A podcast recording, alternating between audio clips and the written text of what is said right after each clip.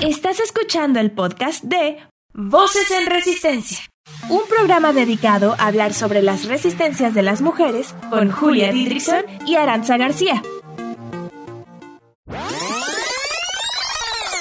Voces en Resistencia. Este es un programa para todas las mujeres. Porque todas resistimos. Todas, todas, todas. Llevamos haciéndolo toda la vida.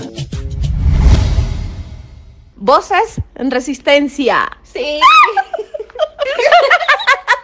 Bienvenidas a Voces en Resistencia. Como cada miércoles estamos muy felices de estar con ustedes. A lo largo de nuestros programas hemos hablado de distintos temas. Por ejemplo, junto a Sofía Calvo aprendimos la importancia de ser conscientes sobre nuestra ropa. Asimismo, aprendimos de afrofeminismo y entendimos que no podemos ver el término mujer como algo universal. Si te perdiste alguno de estos programas, los puedes encontrar en Spotify como Voces en Resistencia. Bienvenidas.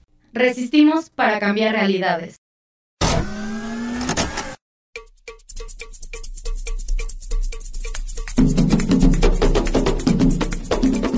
En los últimos años hemos visto la popularidad de las trenzas africanas. Artistas como Beyoncé, Rosalía, Shakira, Rihanna, Kim Kardashian, por mencionar algunas, las han puesto en la industria pop. Con esto, millones de mujeres alrededor del mundo han implementado la tendencia de las trenzas africanas. Sin embargo, las trenzas son mucho más que estética y llevan en el mundo miles de años. Las trenzas entrañan la historia de un pueblo esclavizado, su agudeza, creatividad y perseverancia.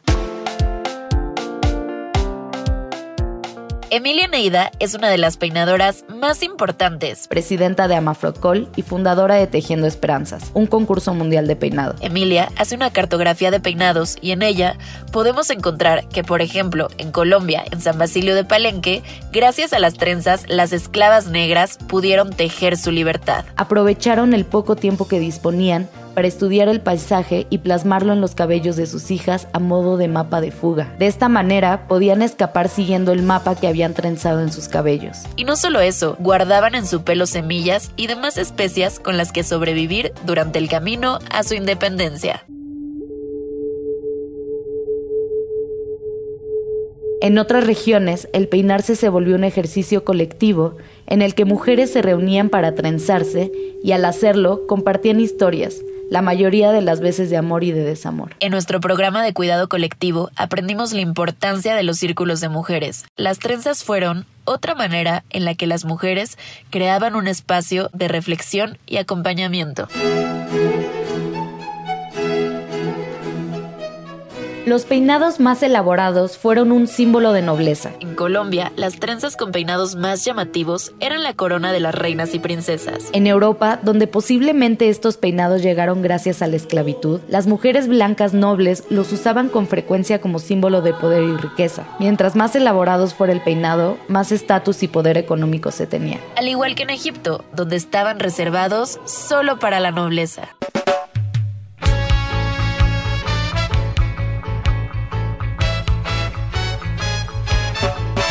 Las rastas, conocidas ahora como dreadlocks, son cada una de las trenzas que forman un tipo de peinado característico de los y las rastafaris. Sin embargo, se utilizaban ya en la época de la Grecia antigua. Probablemente ahí tiene su origen el mito de la medusa, la mujer con cabello de serpiente que podía convertir a todos en piedra. La revista Negarit, dedicada a difundir información sobre las diásporas africanas, apunta que para África, Medusa era la diosa de las serpientes y era representada con una bolsa atada a la cintura llena de estas. Este mito, al llegar a oídos de los griegos, se combinó con su cultura, solo, que Medusa era una, mujer, negra, con trenzas, y los, griegos la convirtieron en cabello de serpientes. Los peinados constituyen un elemento esencial del tejido sociocultural africano e indígena. En la época actual cumplen también una función de resistencia. Organizaciones luchan por sus derechos y se incentiva la resistencia de los peinados hegemónicos y los productos de belleza hechos para cabellos lacios.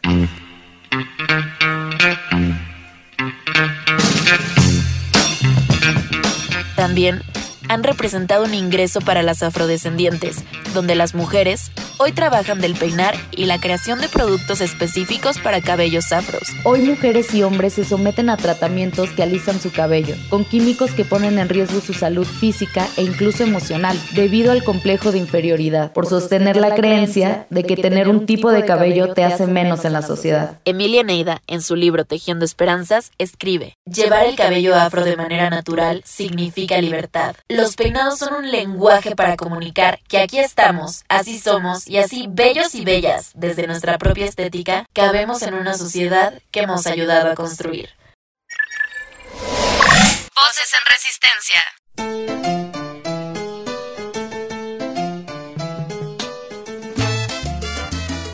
Le damos la bienvenida a Scarlett y a Verónica, dos mujeres mexicanas trenzadoras. Eh, Scarlett, Verónica, qué emoción que estén hoy aquí en Voces en Resistencia para que nos cuenten sobre un tema que muchas feministas desconocemos. ¿Cómo están? Bien, gracias. Yo soy Verónica, este, AKJ Trenzarte. ¿Cómo estás, Scarlett? Hola, eh, estoy muy bien. Muchas gracias por, por la invitación. Y pues, bueno, ya quiero escucharlas. Y nosotras a ustedes. Primero, Ara nos va a contar quiénes son. Eh, quiénes son estas dos mujeres que hoy nos acompañan. Sí, por un lado tenemos a Scarlett Estrada, que es afromexicana y antropóloga, que empieza a incursionar en el mundo del peinado. Aunque no se dedica a trenzar otros cabellos, su experiencia como antropóloga afrofeminista y afrochingonas, que es un podcast que habla sobre las experiencias de mujeres negras, le ha permitido reflexionar sobre el, el peinado. Y Verónica Jeans, no sé si lo pronuncio bien, es una mujer mexicana trenzadora de tradición desde hace más de 10 años y está influenciada principalmente por los peinados afro y la cultura urbana. Ha encontrado, además de un estilo propio, un espacio de autocuidado y reencuentro con sus raíces indígenas, poniéndole amor e intención a cada trenzado y es creadora del proyecto Trenzarte. Bienvenidas. Scarlett, Scarlett Verónica, ¿cómo iniciaron en el mundo del peinar? Pues bueno, mi, mi iniciación, pues siempre ha sido como un proceso muy mío. O sea, era lo que le comentaba un poco ahora, que, que yo quizá aún no me dedico a trenzar a otras personas, porque en realidad ha sido como un proceso muy individual, ¿no? Algo que compete y que se ha relacionado también bastante como con mi proceso de autoescribirme como afrodescendiente, como afromexicana. Y justo también fue de la mano del cabello, ¿no? O sea, empecé con resignificar mi cabello chino y luego eh, también empecé como a conocer más sobre el trenzado y, y empecé a hacerlo en mi cabello y en el de mi hermana, ¿no? Y pues justo estoy en ese proceso, ¿no? Estoy aprendiéndome, eh, incursionando como en técnicas, aprendiendo más sobre la historia y la relación de, del trenzar, ¿no? Con las comunidades afro, como de dónde surge y todo este asunto. Ok, ¿tú, Verónica? Hola, eh, bueno, pues yo ya llevo más tiempo.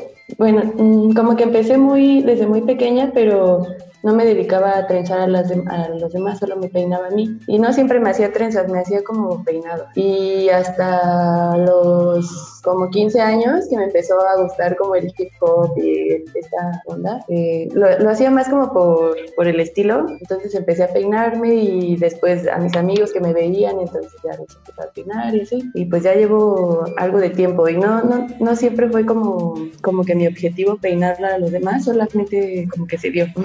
y así. Verónica dice que, bueno, que empezó y su objetivo no era eh, peinar a los demás y luego Scarlett dice que empezó también peinando a su hermana. Eh, creo que hay mucho en el trenzar de nuestras historias personales. Lo escuchábamos con la introducción en la que hablábamos sobre cómo las mujeres eh, se reunían en círculos a trenzar sus cabellos. Y creo que hay mucho de nuestras historias personales. ¿Nos podrían compartir alguna historia personal a través de las trenzas? Pues justo leí cuando, cuando empezaba como a trenzarme a mí, me acuerdo mucho y, y se relaciona un poco, que es algo que quiero mencionar, con lo que dijo Taranza respecto a la biografía de Vero. Y es algo que en verdad me encanta, como que esta relación del trenzado no solamente con los pueblos afros, negros, sino también con los pueblos indígenas. Entonces, este, bueno, y esto va relacionado porque con mi experiencia que les voy a contar, justo cuando empezaba a trenzar, eh, a trenzarme, leí un cuento de una chica que ahora ya no recuerdo cómo se llama porque lo leí cuando iba yo como en segundo de prepa. Y en el cuento ella hablaba de que su abuela le decía que cada vez que estuviera triste se trenzara el cabello porque de esta forma sus lágrimas o su tristeza que estaba como en la cabeza no iba a caer a los ojos y no iba a llorar, ¿no? Entonces, este, pues se me hizo como muy bonita esa reflexión y, y decidí como como llevarla a mí misma, no solo, o sea, no por el hecho de no llorar, ¿no? Sino también como, como, el, como este asunto de darme cariño y de como acicalarme a mí misma, ¿no? Para mí, como el trenzarme, eh, es como, es un proceso, es un momento para mí misma, es un momento de decir, a ver, Scarlett, ¿qué está pasando, no? A veces me trenzo comienzo a trenzarme, incluso yo lo hago como de manera inmediata, comienzo a trenzarme y comienzo como a hacer un, como una introspección de mi vida y como a preguntarme cosas. Y es justo como este momento conmigo misma, ¿no? Porque implica también el, el cuidarme el pelo. También eh, cuando trenzo a mi hermana, por lo regular es que empieza la plática, ¿no? Así me empieza a contar, ay, pues es que me siento de esta forma, me siento de esta otra, ¿no? Y, y en general a mí siempre me ha gustado como, bueno, ahorita que ya lo empecé a hacer como un poco más, como a trenzar a otras personas porque se da como ese espacio, ¿no? O sea, no sé, no sé qué tiene como el eh, este asunto, pero justo me ha pasado que se da como esa conexión y empiezan a contarme cosas o yo empiezo a contar cosas y empezamos a abrirnos, ¿no? Mientras nos estamos trenzando. Y eso, eso me gusta bastante. Entonces sí tiene que ver con, con el autocuidado, también con el feminismo, con la sororidad. Verónica, ¿a ti te pasa algo similar? Eh, sí, para mí creo que siempre ha sido, justo como siempre desde, desde pequeña he sido muy introspectiva, justo trenzar o peinarme siempre ha sido mi espacio seguro. Entonces, sí, siempre ha sido así. Y ya cuando empecé a peinar a las personas, eh, siento que me empezó a abrir un poco más a hablar, hablar con los demás o solo con escucharlos como no sé, como que siento que se me dio el don de escuchar y entonces siempre sentía que las personas volvían a mí porque querían contarme algo y de pronto te vuelves como una psicóloga. y, justo, y justo en ese proceso de convertirte como en una psicóloga, eh, empiezan también a, Yo siento que justo como eh, empieza a a cargar de energía a veces las personas. Y eso después lo empecé a hacer más consciente cuando empecé a trabajar en círculos de mujeres y así. Como de que a veces sí me quedaba con la energía así, como que me, me quedaba muy cansada o hay personas que me daban más energía. Estaba, está muy loco.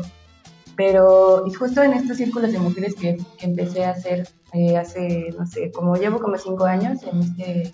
Eh, en este mundo de los círculos de mujeres.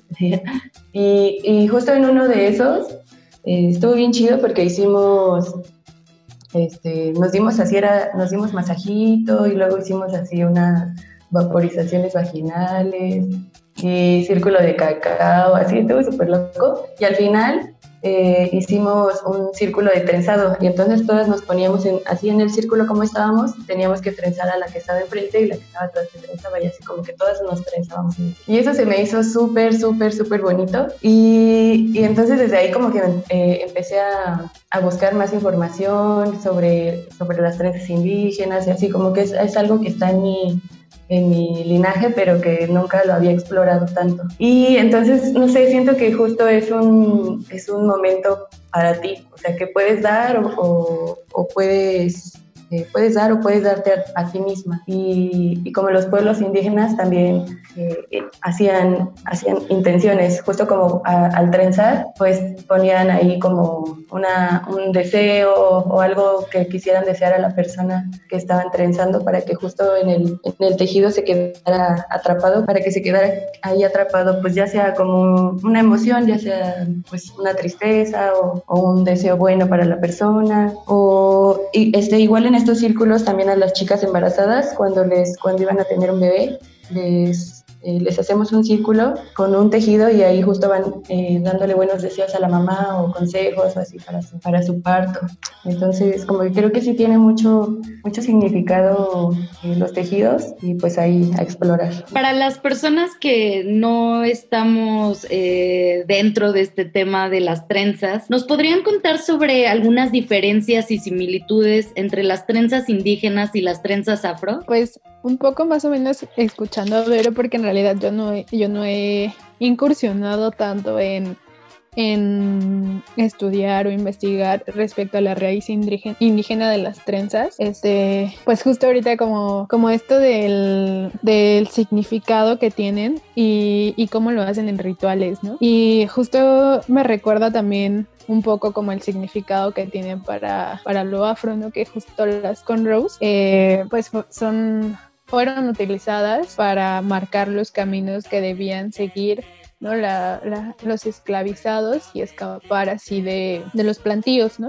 Esto se ocupó como en Colombia y, justo se, hay como todo unos significados eh, en torno a según eh, qué tipo de trenza significaba qué, ¿no? O sea, cierto, cierto, cierta forma en la trenza, en la cornrow, significaba un río o una montaña o un lago o por dónde debían de seguir, ¿no? Entonces, justo eso es lo que me llena un poco como saber que hay diferentes eh, cosmologías y cosmovisiones construidas alrededor de la trenza y que no solamente es como un peinado que te pones porque se ve bonito, sino también porque tiene como toda una carga simbólica a su alrededor. Y justo también como esto de que quizá ciertas trenzas se pueden significar no sé, nombres, este, estatus, ¿no?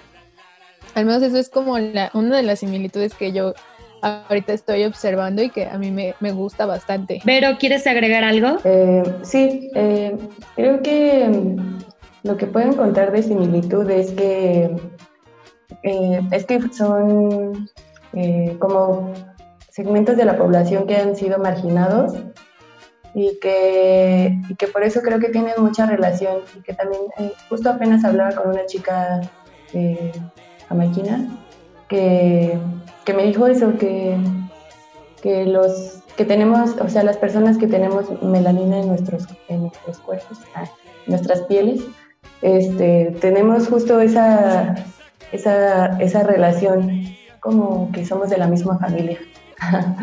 y, y ajá, creo que, creo que es eso, como que eh, justo son eh, partes de la población que han, que han tenido una historia fuerte y que tal vez estos espacios de, de mujeres o de, de, reunirse pues de, manera como para, para cuidarse, autocuidarse o para buscar una manera de, liberarse, puede ser este, un, una relación. Ay, me encanta todo lo que están diciendo. Como, justo como comenta Julia, la verdad las trenzas para muchas es un tema nuevo cuando en realidad están en las raíces mexicanas, en las raíces colombianas, eh, pues sí, como en este espacio de, de algunos pueblos marginados, etcétera.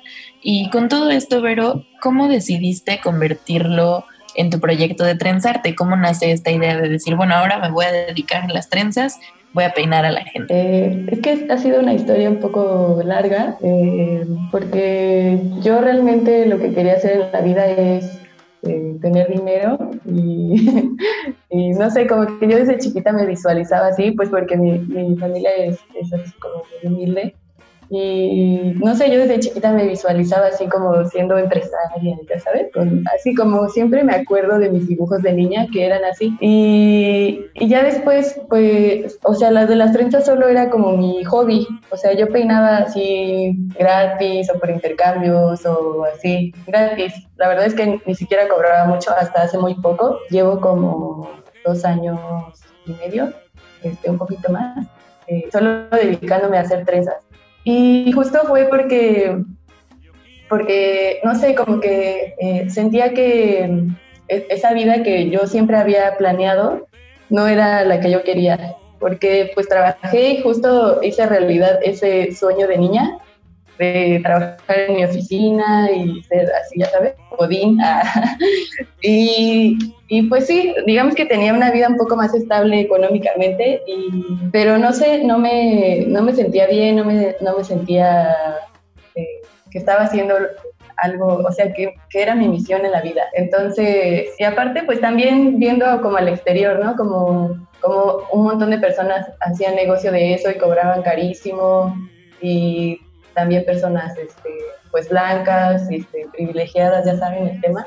Este, entonces, pues yo dije, debo de hacerlo porque no puedo sufrir aquí más siendo gordita. Y ya, o sea, realmente solo se dio porque ni siquiera, o sea, solamente dije, voy a renunciar pronto y entonces empecé a ahorrar y así como para justo hacer realidad, hacer realidad ese proyecto, porque en la universidad igual como que más o menos lo empezaba, o sea, lo ocupaba para, para la tarea, ¿no? Como estudié administración, entonces lo ocupaba así para la tarea, para hacer proyectos y yo ahí este, visualizaba mi proyecto. Entonces, eh, pues no sé, la verdad lo veía un poco lejano, pero no sé, se empezó a dar, o sea, solo terminé de trabajar ahí y, ya se empezó a dar como muchas relaciones, muchos contactos y ya se empezó a hacer realidad. Y ahorita pues está súper bien, siento que está creciendo y estoy muy feliz. Ya le puedes contar a, a, esa niña que se dibujaba como empresaria, que ahora está siendo empresaria, pero además trenzando. Qué bueno que tocas el tema de, de las mujeres blancas o privilegiadas que se dedican a trenzar, porque justamente para mí es, bien importante darnos cuenta de cómo esto se comienza a hacer un negocio, ¿no? Y, para muchas mujeres, lo decíamos incluso en la introducción, eh, cuando leíamos Emilia Neida, que es esta mujer que hace la caligrafía de los peinados afros, que fue un libro que nos recomendó de hecho Vero, para el programa y ella decía, bueno, lo que ha hecho Emilia es que le ha abierto la posibilidad a muchas mujeres negras o afrodescendientes a, ganar dinero y a tener un negocio a través del peinado y lo que sucede... Eh, bueno, no lo voy a decir yo. No sé si tú quieres comentar algo eh, de eso, Scarlett. Sí, pues justo, o sea, justo eso es bien importante y bueno, no sé si hablar, como, bueno, empezar a hablar de esto, pero voy a empezar. Eh, porque también es un poco complicado, incluso para mí como mujer afro, o sea, hablar de apropiación cultural. De pronto, neta, luego no ubico los límites, ¿no? Y, y no ubico como hasta dónde, ¿no? Y, y bueno, justo para desde la plataforma de Afrochingonas y una amiga de la universidad me, me escribió por interno y me dijo, oye, ¿puedo estar en tu live? Es que he leído como mucho sobre apropiación cultural y la verdad no quiero pues eh, meterme en eso, o sea, no quiero hacer apropiación cultural si estoy en tu live, ¿no? Y hago tu, como tu tutorial de, de autotrenzarte. Y yo le contesté como muy honesta, ¿no? Le dije, oye, pues la verdad no creo que haya problema, así que pues entra, ¿no? Porque eh, bueno, es un tema complejo. Yo igual, les digo, sinceramente no tengo aún una postura muy definida completamente respecto como a la apropiación cultural y sobre quiénes pueden y no usar las trenzas, pero justo creo que es, es hablar de, de, esto, de, lo, de ganar dinero y de producir, es importante porque sí, o sea, ha sido una oportunidad para la banda racializada el dedicarse a hacer trenzas, ¿no? O sea, y, y o sea, y cuando hablo como de México, y en México me gusta decir banda racializada porque justo no solamente se reduce a, nosotros, ¿no? A los afros. Y sí, o sea, es muy delicado que, justo banda blanca, eh, no racializada, se dedique a, hacer eso, ¿no? Porque para mí eso sí es de apropiación cultural, ¿no?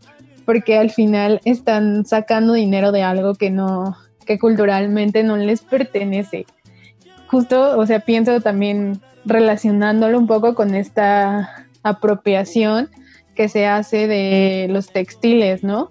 Eh, justo que lo hacen empresas como capitalistas globales y los terminan vendiendo y y generando ganancias multimillonarias y a la gente les dan un poquito. Y creo que qué bueno que entró ya este tema que queríamos tocar. Es imposible que no entre la apropiación cultural cuando hablamos de las trenzas. Justo eh, nosotros queríamos que hoy, en este espacio de diálogo y escucha, abordáramos este tema. O sea, ustedes como, bueno, Scarlett como afrofeminista y afromexicana, cuál era su opinión y Vero como trenzadora. O sea, finalmente pues, Vero se dedica a eso y ya nos dijo que esto le ha permitido conectar con sus raíces indígenas. Antes de que empecemos en el, en el diálogo, quería darle una breve introducción al tema para las personas que nos escuchan y, y se preguntan qué es apropiación cultural. Eh, lo siento por esta introducción, chicas. La apropiación cultural se refiere a una dinámica de poder particular en la que los miembros de una cultura dominante, como puede ser la cultura europea, que fue una cultura colonizadora, y eso nada más por poner un ejemplo, toman elementos de una cultura de personas que han sido sistemáticamente oprimidas por ese grupo dominante, como pueden ser los colonizados, que fueron las personas indígenas, los negros, etcétera, lo que ya nos comentaba Scarlett. La apropiación cultural hay que aclarar que no es lo mismo que el intercambio cultural, porque cuando personas de dos culturas distintas intercambian tradiciones, el intercambio cultural no tiene una dinámica de poder sistémica. De las trenzas se ha discutido si es o no es apropiación cultural. Personas de comunidades afros han dicho que no lo es, siempre y cuando se sepa el contexto de las trenzas. Eh, por ejemplo, Mi Vida Afro, que es una chica que se dedica a la reivindicación de la cultura, eh, africana, en su canal de YouTube ella dijo en un video que no consideraba que fuera apropiación cultural, pero también ha habido otras, otras opiniones. Por ejemplo, quiero citar un artículo de Afroféminas, eh, Scarlett también escribe en Afroféminas, por cierto, escrito por Jennifer Parker, en el que dice, amiga, cuando te pido que no hagas trenzas o rastas, no lo hago de hinchapelotas, luego porque esas trenzas son las que marcaban caminos para escapar de la esclavitud, las que guardaban semillas para poder comer, lo hago porque sé que a mis pares lo siguen oprimiendo por esa misma razón y hasta a mí me preguntan si me baño repetidas veces. Cuando me hago un par de trenzas me interrogan, me rebajan, me miran raro, me exotizan. Eh, yo, citando otra postura, Vero también comentaba que recientemente peinó a Moika, que es una bailarina jamaiquina, y cuando Vero subió las fotos de, de cómo la había peinado, compartió una descripción eh, de lo que ella le había dicho y dice que a través de su trabajo trata de hacer que la gente entienda que todas las personas con melanina son negras y que solo las banderas y la geografía nos separan. Habiendo dado esta introducción no tan breve, pero era importante conocer el debate actual y sobre todo las opiniones de quienes pertenecen a esa cultura, nos gustaría escucharlas ustedes. Eh, ¿Hay o no hay? ¿Cuáles son los límites o los posibles límites de la apropiación cultural si quieres, Vero, empieza. Eh, pues sí, es un, es un temazo esto, porque justo siempre me lo preguntan. Y yo quiero compartir que mi experiencia, yo justo no me quería, no, no me quería dedicar a eso de cobrar, eh, lo que debería cobrar, porque, pues porque yo sentía que no era mío, o sea, siempre sentía, tenía esa sensación de que, pues las técnicas que yo uso son totalmente afro. Entonces, yo sentía que no tenía el derecho de, vivir de eso, ¿no? como de, cobrar eh, como el, trabajo, como se debería de cobrar ese tipo de trabajo, porque yo sentía que no era mi, o sea, que no era mi cultura, pero sin embargo siempre, eh, desde esa postura, siempre pues estudiaba, ¿no? Me llegaba la información así como, como que iba conociendo gente que me, como que ha sido... Eh, de pura, de pura experiencia, como la información que, tengo ha sido de pura experiencia y de, leer como en internet. Ahorita yo siento que hay más información y está muy chido. Pero justo también entré en esa, en esa, eh, en esa, como en, que no sabía si, si hacerlo o no. Y justo platicar con esta chica, que fue de, de hecho muy reciente, pero justo platicar con ella creo que me, me liberó un poco.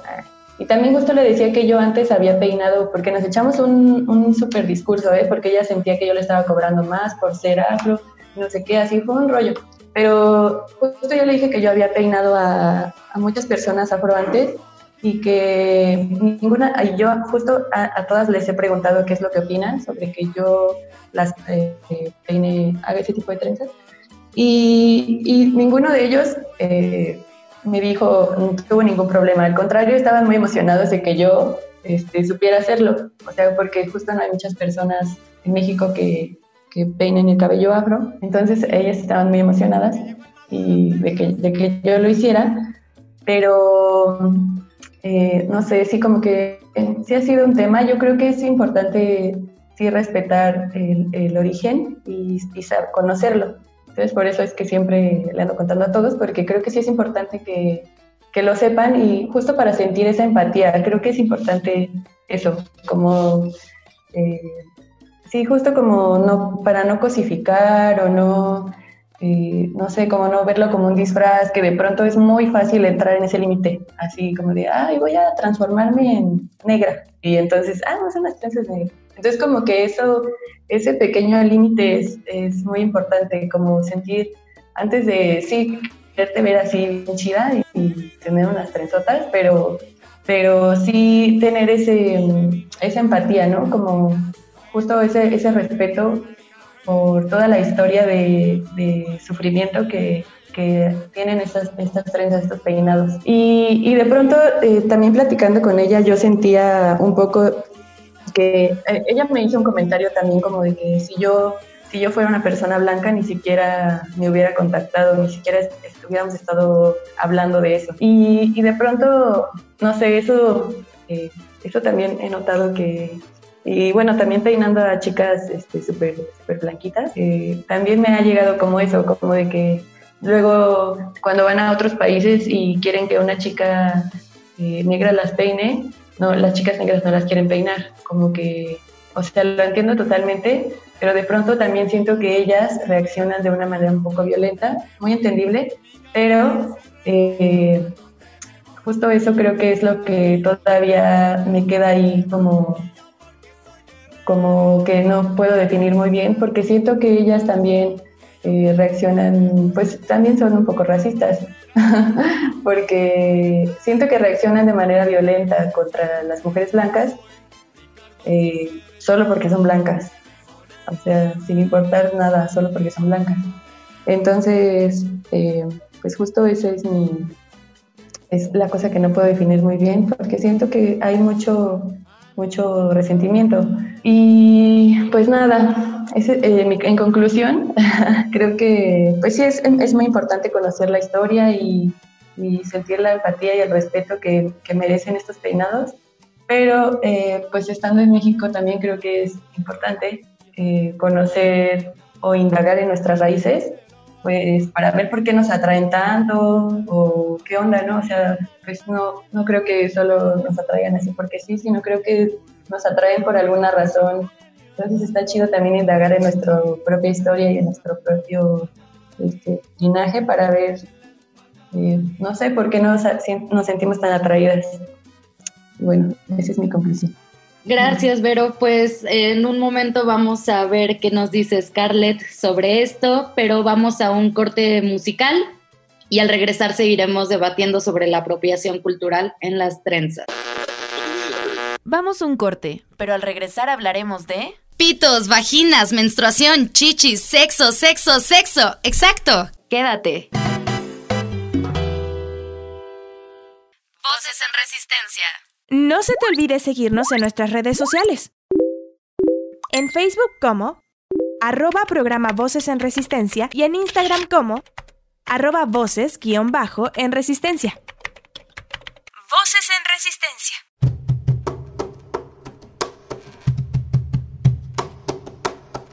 Tenía siete años apenas, apenas siete años. ¿Qué siete años? No llegaba a cinco siquiera.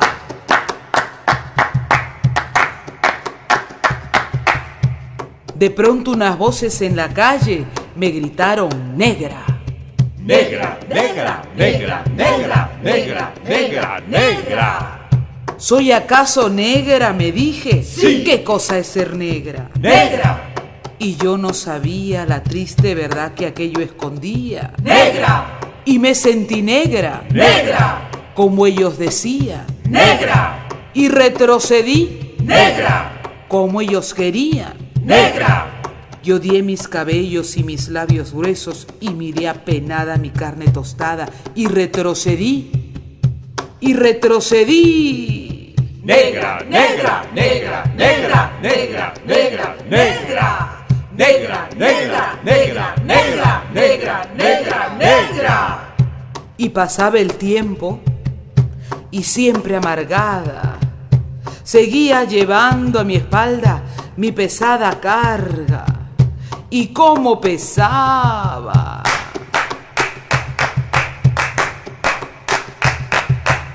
Me alací el cabello, me polvé la cara y entre mis entrañas siempre resonaba la misma palabra. Negra, negra, negra, negra, negra, negra, negra. Hasta que un día que retrocedía, retrocedía y que iba a caer. Negra, negra, negra, negra, negra, negra, negra. Negra, negra, negra, negra, negra, negra, negra. ¿Y qué? ¿Y qué? Negra. Sí, negra soy. Negra, negra, negra, negra soy. Negra, sí, negra soy. Negra, negra, negra, negra soy. De hoy en adelante no quiero lasear mi cabello, no, quiero. Y voy a reírme de aquellos que por evitar, según ellos, que por evitarnos algún sinsabor llaman a los negros gente de color. ¿Y de qué color? Negro. ¿Y qué lindo suena? Negro. ¿Y qué ritmo tiene? Negro, negro, negro, negro, negro, negro. Lo que acabamos de escuchar es una interpretación musical del poema Me gritaron negra de Victoria Santa Cruz, realizada por María Lacón. Existen muchos tipos de resistencias. Cada una decide cómo hacerlo, hacia qué y en qué momento de su vida expresarla. Te invitamos a descubrirlas con nosotros. Mi nombre es Julia Didrickson y yo soy Aranza García. Sintonízanos todos los miércoles de 4 a 5 en Violeta Radio. Voces en Resistencia.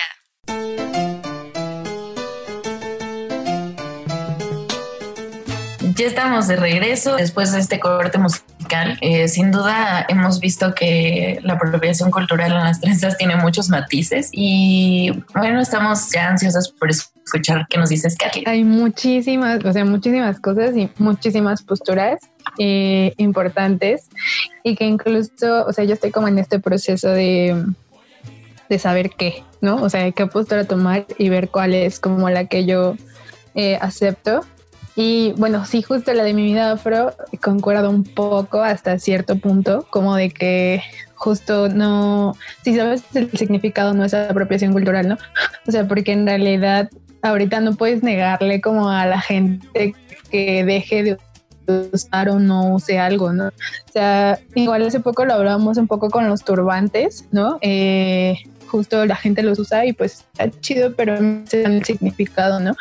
Pero también hay que tener en cuenta, y como decían, hay que ser empáticos, ¿no? O sea, también entiendo el y, y el porqué de la posición extrema del no, ¿no? Porque o sea, justo, justo esto que, que comentabas, como en, en, la definición de apropiación cultural y que da una chica que escribe el artículo que dice que, que tengan en cuenta que pues a nosotras se nos ha tachado nuestro cabello de feo, de sucio, ¿no? O sea, que la gente nos ve feo por traerlo y, y es algo como que quería mencionar bastante, ¿no? Justo como como a los cuerpos racializados cuando traen trenzas se les, se les ve de esa forma, pero cuando los cuerpos no racializados las traen es todo lo contrario, ¿no? O sea, se les ve bello porque lo traen, se les ve bonito, ¿no? O sea, y mientras aún así se les tacha lo peor, ¿no? O sea, eh, es negado constantemente como, como su uso en ciertos aspectos porque se ve mal, ¿no?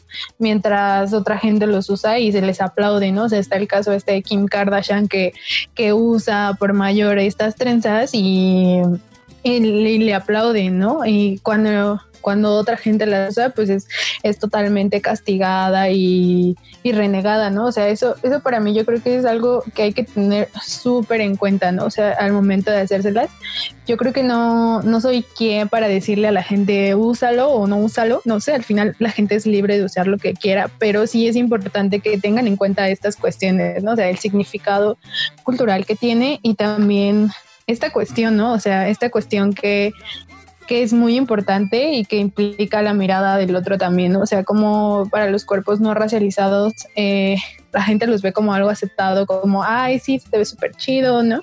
Pero a los cuerpos no racializados que lo usan todos los días es símbolo de, es símbolos de, de otras cosas, ¿no? O sea, igual pienso como en, en las poblaciones indígenas, ¿no? Que, que el hecho de usar trenzas eh, significaba algo malo, ¿no? O sea, que cuántas veces no escuchamos como en la primaria que, que le decían, ay, sí, ¿no? Eh, trenzada, o sea, bueno, hacían como discriminaciones respecto a las trenzas, ¿no?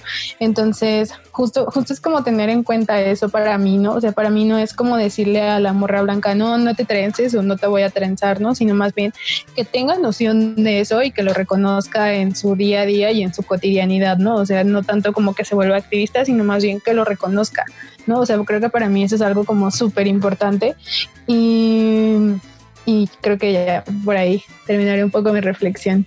Sí, yo creo que justo como comentaba al regresar hay muchos matices, eh, sobre todo por todas las opiniones que, he leído, que la apropiación cultural frente a las trenzas o frente a los peinados es una, está en construcción, o sea, todavía no sabemos muy bien hacia dónde va. Eh, por ejemplo, en, en, su libro también, no, no, perdón, no en su libro, en una entrevista que le hicieron, eh, también ponía que, que, si hablamos de apropiación cultural, entonces las escarificaciones, que son como las modificaciones que se hacen algunas personas en la cara, o los piercings incluso, también podrían llegar a ser apropiación cultural en su momento, ¿no? Eh, entonces sí, como que hay que tener todas estas cosas en cuenta. A mí, bueno, yo fui una de las chicas blancas que Vero peinó alguna vez, lo voy a decir así aquí en el programa. Eh, y justo ahí para mí era contando como mi experiencia de cómo fue ser una chica blanca con trenzas eh, africanas, para mí era bien raro porque la gente igual de blanca que yo, igual de privilegiada y de mi círculo eh, social de clase media, me decía todo el tiempo, ay, es que es apropiación cultural y me, y me señalaban así, ¿no? Era como que súper juzgada. Y en cambio las personas eh, que conozco que, que, son negras o que pertenecen y que se dedican a reivindicar las culturas, era como, ay, qué padre que te, hiciste trenzas, te ves súper bien, no sé qué. Ah, o sea, a mí me pasaba al revés, como que quienes rechazaban eso eran las personas blancas y que pues a mí a veces hasta me molestaba que me lo dijeran porque era como, ay, tú por, ni siquiera has estudiado nada de la cultura, o sea, yo, yo ya llevo un año estudiando la cultura dancehall a través de, de, unas clases de baile que tomo junto a Vero, ¿no? O sea, en la que justo nos ponemos a pensar todo este tipo de cosas. Entonces, para mí era como, a veces siento que, que eso también es un problema y justo lo quiero decir aquí, porque las personas eh, privilegiadas no podemos solo apropiarnos del discurso de que es apropiación cultural y señalarlo sin conocer el contexto. Yo cuando, eh, bueno, antes que, que, no, que cuando empezaba a hacer trenzas, yo tenía también una onda así como de que no quería peinar a, a las chicas con dinero. Estaba bien loco, pero yo más bien tenía, eh, justo como eh, venía de, vengo de una familia que como con carencias económicas, entonces yo tenía, o sea, recuerdo que siempre tenía como este rechazo a peinar a personas que tuvieran dinero, pero ni siquiera, yo ni siquiera estaba en el contexto de apropiación cultural, nada, ¿no? O sea, o sea, apenas empezaba. Pero también tenía eso y siento que de pronto puede relacionarse un poco con, o sea, como con los rechazos que tenemos en la vida. Entonces puede ser algo por ahí, no sé, también estaré como eh, reflexionándolo más. Scarlett, ¿tú quieres agregar algo más? Eh, justo, es que justo pienso mucho como en esto que mencionaste, igual como en la definición que diste de apropiación cultural, ¿no? O sea, ¿cómo haces esta distinción entre intercambio cultural y apropiación cultural? Que justo la apropiación cultural implica como una estructura de poder. Y creo que eso es como lo que tenemos que tener bien en cuenta, ¿no? O sea, justo cómo, cómo opera esta estructura del poder, ¿no? Dentro de, de esto, que, que, es una línea muy delgada entre saber hasta dónde es intercambio cultural y hasta dónde es apropiación cultural, ¿no? O sea, porque igual pienso en que no solamente pasa con las trenzas, o sea, pasa con una infinidad de cosas, ¿no? Pues justo es eso, ¿no? O sea, nos apropiamos incluso también de vestimentas de la población indígena, ¿no? O sea, tengo compañeras, compañeros y compañeras que, que de pronto usan un huipil y no son, este, de, de esa comunidad, ¿no? O sea, y, y, justo también pienso eso, o sea, que en realidad eh, hablar de apropiación cultural es súper complejo, pero al menos quizá como lo que yo ahorita estoy reflexionando y me llevo como de esta charla con todas ustedes, es justo esto, o sea, pensar la apropiación cultural en este sentido en, en el que opera a partir de las estructuras de poder. Ay, muchas gracias por, por las reflexiones de ambas. Está hiper interesante el programa de hoy, pero lamentablemente está finalizando y queremos eh, terminar con una pregunta que hacemos siempre. ¿Cuál es la resistencia en las trenzas, tanto en trenzarse como en trenzar? pues yo lo que he encontrado ahora creo que de verdad me, me ha hecho sentir muy poderosa eh, como adoptarlo eh, de una manera propia, o sea, como sí conociendo el trasfondo, pero también adoptarlo a mí y, y en este, en este, en esta labor eh, o sea, darme cuenta que es un mundo de oportunidades, no solo para mí, sino para otras chicas que lo necesitan y que puede también ser una fuente de trabajo eh, muy, muy buena. Y pues eso, eso yo creo que es una buena resistencia frente a este sistema retrógrado. Gracias, Vera. Muchas gracias, chicas, por la invitación. Estoy muy feliz. Ay, gracias a ti. Scarlett, ¿cuál es la resistencia para ti? Para mí, yo creo que también un poco es empoderar, empoderarme y resignificar como los peinados también. Y, y justo también un poco es como, o sea, como traerlos en mi cabeza, es eh, dar cuenta como de, de, pues, que los afros estamos en las calles y también en México, ¿no? O sea, también es como como romper un poco como a través de, mis peinados y de todo esto con la idea de que en México no existen afrodescendientes o negros. Y eso sería. Ah, también muchas gracias por la invitación. En verdad estoy aprendiendo mucho de ustedes. Y nosotras de ustedes. en serio, muchas gracias. Y más bien al contrario, nosotras todo lo que lo que hemos aprendido. De verdad, gracias por abrir este espacio de diálogo. Creo que era muy importante escucharnos. Y bueno, ahora ya se conocen entre trenzadoras. Sí. Qué chida. Pues sigamos reflexionando. Ojalá que todas las mujeres, hombres, personas no binarias que nos escuchan eh, puedan reflexionar sobre las trenzas, sobre los peinados que usan y sobre la apropiación cultural y continuar el diálogo. Muchas gracias, chicas. Gracias por escuchar y acompañarnos. Nos hace muy felices compartir con ustedes este espacio de expresión y de reflexión. Todas, las voces de, todas las mujeres deberían ser escuchadas siempre. Hoy aprendimos la importancia de preservar y conectar con nuestras tradiciones y raíces. No dejemos de reflexionar sobre cuestiones tan cotidianas como la moda, el cabello y los peinados que forman nuestra identidad. Alrededor de casi todos nuestros programas hemos entendido la importancia de observar nuestros privilegios y cuestionarnos si con ellos invisibilizamos o imposibilitamos a otras. Hay cosas que aún están en construcción, como la apropiación cultural. ¿Qué opinas tú? Queremos escucharte. Escríbenos a nuestras redes sociales, Voces en Resistencia, y cuéntanos qué piensas y cómo resistes desde el cabello. Voces en Resistencia se transmite todos los miércoles en Violeta Radio 106.1 FM. Este programa es producido por Osvaldo Islas. Yo soy Julia Didrickson. Y yo soy Aranza García. Nos, escuchamos, la siguiente semana. Todas las mujeres resistimos, desde la casa, la escuela, el trabajo, la vía pública y ahora desde la radio. Resistimos para que el feminismo llegue a más rincones y la sororidad se haga costumbre entre nosotras. Voces en Resistencia. No se te olvide seguirnos en nuestras redes sociales. En Facebook como arroba programa Voces en Resistencia y en Instagram como arroba voces guion bajo en Resistencia. Voces en Resistencia.